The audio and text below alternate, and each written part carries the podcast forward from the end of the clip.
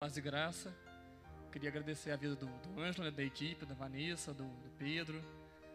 Eu queria agradecer a Deus por essa família assim tão, tão é, maravilhosa, né? Que tem sempre honrado nós como liderança. Eu queria ser bem rápido, eu queria trazer uma palavra curta, mas algo que Deus colocou no meu coração e algo que eu creio que é muito profundo. Abre em Hebreus 4, versículo 11.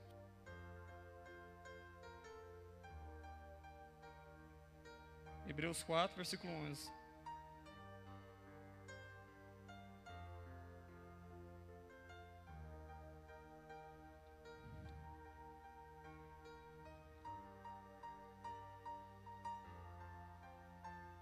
Eu coloquei o tema dessa palavra de a graça completa. Fala assim, Hebreus 4. Eu vou começar a ler um pouquinho antes, Hebreus 4, 9. Fala assim, ó. Assim, ainda resta um descanso sabático para o povo de Deus. Pois todo aquele que entra no descanso de Deus também descansa das suas obras, como Deus descansou das suas. Portanto, esforcemos-nos para entrar nesse descanso, para que ninguém caia, seguindo o exemplo de desobediência. Pois a palavra de Deus é viva e eficaz, e é mais afiada que qualquer espada de dois gumes. Ela penetra até o ponto de dividir alma e espírito, juntas medulas, julga os pensamentos e intenções Nada em toda a criação está oculta aos olhos de Deus. Tudo está descoberto e exposto diante dos olhos daquele a quem havemos de prestar conta. Versículo 14. Portanto, visto que temos um sumo sacerdote que assentou os céus, Jesus, o Filho de Deus, apegamos-nos com toda a confiança à fé que professamos, pois não temos um sumo sacerdote que não possa compadecer-se de nossas fraquezas, mas sim alguém que, como nós, passou por todo tipo de tentação, porém sem pecado. Assim aproximemos do trono da graça com toda a confiança, a fim de recebermos misericórdia e encontrarmos graça para que nos ajude nos momentos de necessidades. Amém. Coloca a mão no seu coração mais uma vez. Deixa eu orar pela sua vida. Pai, eu quero colocar diante do Senhor, Deus, cada um que está aqui, Pai, que vai ouvir essa palavra, Senhor. Deus, a minha oração, Pai, é que essa palavra não venha a ser minha, mas que venha a ser um fluir do Espírito Santo, Pai. Que cada um aqui, Senhor, venha entender a tua palavra, Senhor. Pai, assim como diz nesse versículo 12, Pai, que a sua palavra é poderosa, ela é eficaz, Senhor. Que ela venha tocar cada coração aqui, Pai amado, e que ela venha trazer, Pai amado, revelação, e que através da revelação, Pai, venha haver transformação, em nome de Jesus. Amém. Amém, gente. Cara, eu queria falar um pouco sobre a graça, sobre a graça de Deus porque é um assunto muito amplo, sabe? A gente pensa que a graça de Deus é algo muito simples, mas na verdade não é. Deus tinha colocado essa palavra no meu coração e eu fui estudar a fundo mais sobre isso e eu descobri que é muito mais rico do que eu pensava, sabe? A graça de Deus não é só aquilo que nós pensamos. Quando a gente vai analisar esse versículo que Paulo escreveu aos Hebreus, esse texto ele começa falando um pouco lá da história de Israel lá com Josué, quando ele tinha conquistado a terra prometida. Só que ele fala o seguinte: olha, mesmo conquistando a terra prometida, eles ainda não chegaram no descanso. A terra prometida não era só aquilo que Deus tinha para aquele povo, havia um algo a mais. E ele continua falando sobre esse descanso. E no versículo 11, ele fala para gente, ele fala a gente se esforçar para entrar nesse descanso, sabe? E que a gente não venha cair. Ele dá um conselho, gente, cuida, se esforça e que vocês não caiam. Não caia no que? Não caia no exemplo daquelas pessoas que ficaram no deserto, daquelas pessoas que não entraram na terra prometida e não entraram por desobediência. No versículo 12, ele começa a falar do poder da palavra de Deus. Ele começa a falar que a palavra de Deus é viva, sabe? Que ela é eficaz, que ela é poderosa, que ela é capaz de, de penetrar a nossa alma, assim. E ele começa a falar que a palavra de Deus, ela é a única ferramenta capaz de julgar os nossos pensamentos e a intenção do nosso coração. Sabe, quando eu falo de coração aqui, eu começo a lembrar lá de Jeremias, que fala o coração do homem é enganoso. E Paulo começa a falar isso do poder da palavra de Deus. Depois no versículo 13, ele começa a falar que toda a criação, ela está exposta aos olhos de Deus. Que Deus está vendo tudo. Que Deus ele é ciente a tudo. E que um dia a gente há de, há de prestar contas a Ele. Sabe? Há um Deus que no final de tudo Ele vai julgar cada um de nós, tudo que a gente fez ou tem feito. Só que no versículo 14 até o 16, aí ele vem com uma palavra de graça, sabe, uma palavra de conforto. Que ele vai falar que a gente tem um sumo sacerdote. Qual que era a função do sacerdote? O sacerdote ele intercedia pelo povo. O sacerdote ele era a pessoa que tomava a frente pelo povo ali e sacrificava um animal, sabe, para purificar todo o povo. E ele vai falar que esse sumo sacerdote é o próprio Jesus. E ele pega um detalhe aqui muito forte, ele fala o seguinte, olha, a gente tem Jesus como sumo sacerdote. E Jesus, quando ele veio, ele veio em carne. Então, aquilo que você está passando, que eu já passei, o que eu passo, Jesus já passou também. As tentações, as dificuldades, ele já passou. A gente tem um sumo sacerdote, cara, que conhece a nossa realidade, que conhece aquilo que está no nosso coração. E aí ele vai falar o seguinte no, no final do versículo no início do versículo 16, ele fala o seguinte: olha, aproxime-se do trono da graça com confiança, sabe? Com confiança, a fim de recebermos misericórdia e encontrarmos graça que nos ajude nos momentos de necessidade. No versículo 16, ele faz um convite para a gente se aproximar do trono da graça. Agora, que trono que é isso? Que graça que é essa? Quando eu falo de graça, o que eu imagino, o que eu sempre pensava é o seguinte: graça, cara, é aquilo que me fez ou que me perdoou dos meus pecados. Graça foi o sacrifício de Jesus na cruz por mim. Efésios 2, versículo é, 6 a 8, não precisa abrir, mas lá vai falar que nós somos salvos pela graça mediante a fé. Sabe? Quando eu falo de graça, eu começo a pensar nisso. Graça é um favor imerecido. Sabe? Graça é, é, é algo que é um preço muito alto.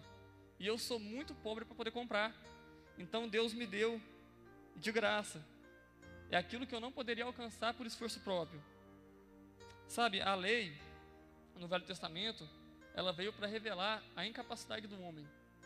Por mais como se esforçasse ao máximo para fazer a vontade de Deus e agradar a Deus em tudo, ele não conseguia. E Jesus veio, ele veio com graça, ele veio com favor sobre nós.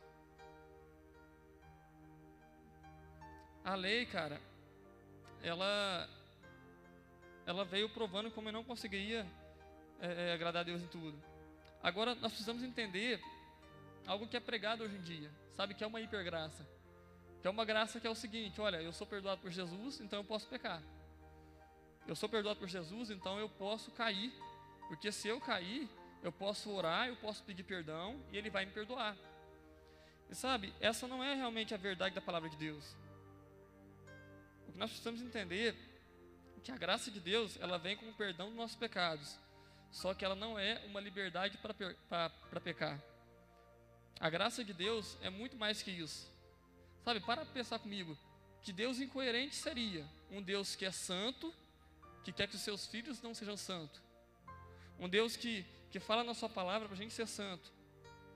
E aí ele cria uma graça que seria meio que, que assim, olha, vocês podem pecar, que eu vou sempre perdoar. A vontade de Deus não é essa. A vontade de Deus é que a gente venha viver em santidade. Sabe? A vontade de Deus é que essa graça, é que esse escape, esse perdão dos pecados, ele venha estar sempre acessível.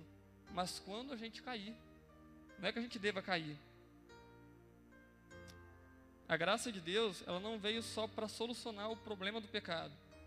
Ela veio para me ensinar a viver em santidade. Abre em Tito, capítulo 2, versículo 11.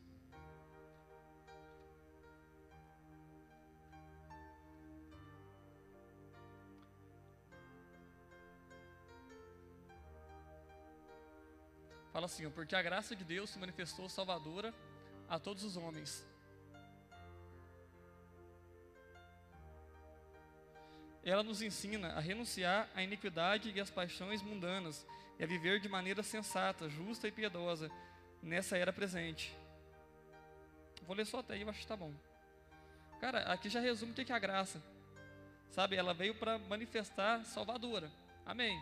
Só que ela não fica só ali. Ela veio para me ensinar a renunciar à impureza, sabe, às paixões do mundo. Ela veio para me trazer uma mudança de vida, uma mudança na minha maneira de viver. A graça de Deus, ela veio para me, me capacitar a ter uma vida nova. Efésios 2, versículo 3, versículo 1 até o 3, não precisa abrir, mas lá vai falar, cara, que a gente era filhos da desobediência. A gente era filhos do pecado. Gente, reparou algo, algo, Eu vi uma brincadeira uma vez, achei muito bacana. Bacana não, né? Achei interessante. É, já reparou que a gente não precisa ensinar uma criança a pecar? A gente não precisa ensinar uma criança a pegar algo escondido? A gente não precisa ensinar uma criança a bater? A gente nasceu pecando. Sabe, a nossa natureza ela é pecaminosa. Ela é inclinada para o pecado. E a gente depende dessa graça. Essa graça de Deus, ela veio para mudar a nossa vida. Sabe? Lá em 1 Pedro 1, versículo 14, lá vai falar que através da graça nós somos filhos da obediência. Através da graça de Deus. Sabe, eu acredito no evangelho, cara, que ele vem para mudar quem eu sou. Sabe? A graça de Deus não é uma liberdade para eu continuar no pecado, mas ela me faz caminhar sobre o pecado. A graça de Deus, cara, se encaixa muito nesse versículo de Tito 2, versículo é, 12. Ela veio para me ensinar a renunciar realmente ao pecado. John Wesley ele tem uma frase muito forte que ele fala o seguinte: tornar a graça de Deus em encorajamento para pecar é o caminho mais seguro para o inferno mais profundo. Tornar a graça de Deus o encorajamento para pecar é o caminho mais seguro para o inferno mais profundo. Sabe que frase? E muitas vezes, eu falo por mim próprio, eu fui criado numa cultura onde eu podia pecar e eu podia orar, que a Bíblia fala que eu seria perdoado. Só que a graça de Deus, cara, ela veio para me fazer andar sobre isso. Esse perdão dos pecados que a graça oferece, ela é só uma gota, sabe, de um oceano de benefícios que a graça me oferece. Quando Jesus ele foi ensinar a oração do Pai Nosso, a gente lembra dessa oração muito pelo, por aquela parte que ele fala, dá o pão nosso de cada dia, né? A gente começa a lembrar, nossa, essa oração é para ser feita todo dia. Só que nessa oração, Jesus ele vai ensinar a gente a orar também, pedindo, Deus, livra-nos de cair em tentação. Jesus ele vai ensinar, cara, que nós precisamos buscar esse trono da graça.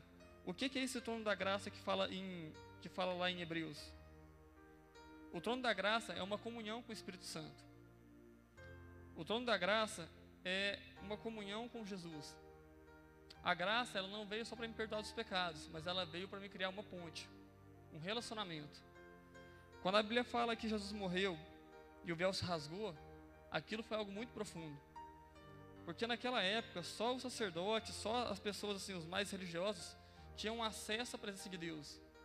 Mas quando o véu se rasgou, eu, você, todos nós podemos ter esse acesso também. Esse trono da graça é o que nos purifica. 1 Coríntios 10, versículo 13.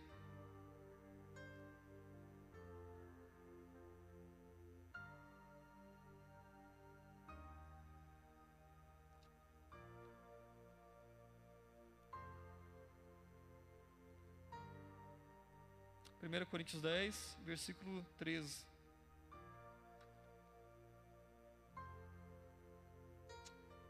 Fala assim, ó. E não sobreveio sobre vocês tentação que não fosse comum aos homens. Deus é fiel, e Ele não permitirá que vocês sejam tentados além do que possam suportar. Mas, quando forem tentados, Ele mesmo providenciará um escape para que possam suportar. Cara, aqui vai mostrar mais um benefício da graça de Deus. Deus, Deus vai falar que, Paulo vai falar aqui, que o próprio Deus ele não permite que a gente seja tentado além do que a gente pode suportar. Deus ele sempre dá um escape. E quando está esse escape aqui, cara, não fala de um escape no último momento, mas um acesso à graça de Deus, a um trono da graça, através da comunhão, que vai nos fortificar quando a gente for ser tentado pelo diabo. Sabe, eu queria é, trazer algo para você, sabe? Como você pode experimentar essa graça? Volta comigo lá em Hebreus,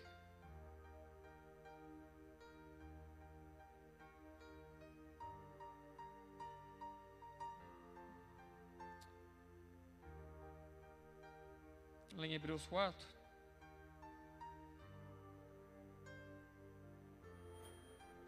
Hebreus 4,16, que fala: aproximamos do trono da graça com toda a confiança, a fim de recebemos misericórdia e encontrarmos graça que nos ajude no momento de necessidade. Aqui fala de uma graça que tem a ver com relacionamento, sabe? Uma provisão. Quando eu olho esses dois textos, eu vejo que se encaixa muito. Tanto em Hebreus 4, versículo 16, como em 1 Coríntios 10, 13. Porque aquele escape que Paulo fala que Deus daria é esse trono, sabe? É esse acesso na graça, é esse acesso à presença de Deus. É isso que vai nos fortificar. O que precisamos entender é que a vida com Deus, cara, ela não é unilateral. Sabe, Deus ele faz a parte dele. Só que ele espera também uma resposta nossa. Te dar um exemplo. Deus prometeu uma terra ao povo de Israel. E ele fez a promessa mais difícil. Sabe? E ele pediu daquele povo obediência. E aqueles que tiveram fé e obedeceram, conquistaram a terra. Sabe, Deus, ele já entregou o seu filho por nós. Ele já deu um livre acesso à graça, à comunhão com ele. E o que, que ele pede de nós? Fé. Sabe? A Bíblia vai falar em, em, em Efésios que somos salvos pela graça mediante a fé. Muitas vezes não, não nos aproximamos de Deus porque nós não exercemos uma fé. E quando eu falo em fé, cara, eu não falo uma fé que você somente crê, mas uma fé que você age, que você busca, que você ora, sabe, que você coloca o seu coração diante de Deus. Quantas vezes a gente não consegue vencer pecados, ou a gente tem situações que a gente está triste por dentro, só que quando você olha a sua vida, você vê que você não está buscando, você vê que você não está orando, a gente vê que falta relacionamento, sabe? Esse acesso à graça de Deus, ele está aberto para nós, em todo momento. A vida com Deus, é uma grande comunhão, ela é um relacionamento. Sabe, Deus, ele, ele, ele não só pagou as suas contas, mas Ele te deu uma casa, Ele te deu uma família, sabe, Ele te deu relacionamentos. O que eu queria trazer essa noite, de forma assim, muito rápida, muito simples, e eu espero que Deus esteja falando com você, é que a graça, cara, não é só para te salvar dos seus pecados. A graça é para te dar um futuro. Sabe, a graça é para te dar um caminho com Ele. A graça não é só um, um, um, cupom que você foi comprado, ou que os seus pecados já foram pagos. Não, a graça, cara, ela é tipo uma certidão, sabe? Que você faz parte da família. E que Deus ele quer caminhar com você. Sabe, coloque esse pé, por favor. Eu queria pedir para diminuir as luzes. Eu queria pedir também para que o Ministério de Louvor possa subir.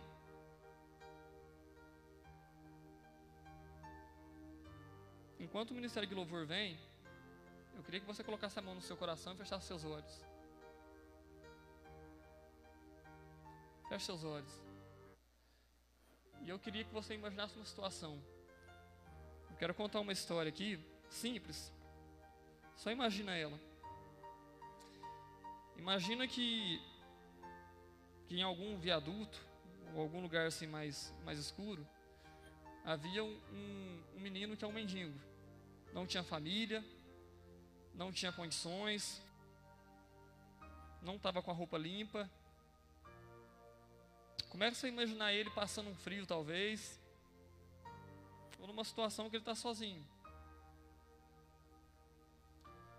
Só que numa certa noite, para um carro ali onde ele, onde ele estava, e um carro novo, um carro bonito, e desce ali um homem e uma criança. Sabe, e esse homem, cara, das melhores intenções, talvez já um senhor, com, com um menino também jovem também, ele vai conversar com aquela criança, aquele mendigo. Só imagina isso. E ele oferece para aquele, aquele menino ajuda. Ele oferece ajuda, ele fala que ele já viu aquela situação antes, ele ficou indignado, e o filho dele ficou incomodando ele, e ele oferece uma ajuda. E era uma época fria. E aquele menino sem família decide com aquela com aquele com aquele senhor. E eles vão para a casa daquele senhor, uma casa grande, bonita. O menino fica deslumbrado por ver o tamanho daquela casa. E aí aquele senhor coloca aquele menino na mesa, oferece para ele o melhor, oferece para ele um quarto para ele tomar um banho, para ele se cuidar, para ele descansar. E ele passa a noite ali. E aquele senhor, na melhor das intenções, adota aquele menino que não tinha família. E aquele menino passa a viver com aquela família. Só que aquele menino ele foi criado na rua, sabe? Ele tinha é, é as manias dele de criação de rua. Ele não era acostumado com aquilo. Sabe, ele foi agraciado, aquele menino. Só que você começa a imaginar e começa a entender que aquele menino ele tinha é, é, é, jeito diferente daquele outro menino que já foi criado com aquele senhor, que era filho daquele senhor. Só que aquele menino que foi criado na rua, ele começa a perceber que o comportamento dele não era tão adequado e que ele precisava ser reeducado. Ele começa a perceber que aquele comportamento que ele tinha antes era um comportamento de rua. Era um comportamento do menino que foi órfão, não tinha pai. E ele começa a entender que seria melhor ele começar a mudar, porque agora ele tem uma família, porque agora ele tem um lar, porque agora ele tem amor. Sabe, deixa eu te falar, esse menino de rua muitas vezes ele foi eu, ele foi você. Sabe, quando a gente veio ao mundo, a gente não tinha esperança. A gente já era condenado ao pecado, condenado ao inferno. Só que um dia um pai, ele olhou para nós e ele se compadeceu, sabe? Ele viu a nossa situação e ele não se conformou com aquilo. E sabe o que ele fez? Ele nos adotou. E sabe o que ele fez? Ele entregou o seu filho por nós. E sabe qual é a resposta do nosso coração? É uma mudança, sabe? Não por uma lei, mas por gratidão. Sabe, a resposta do coração daquele menino foi gratidão. Porque ele não tinha nada. E agora ele tinha uma herança. Porque ele não tinha nada. E agora ele tem uma família.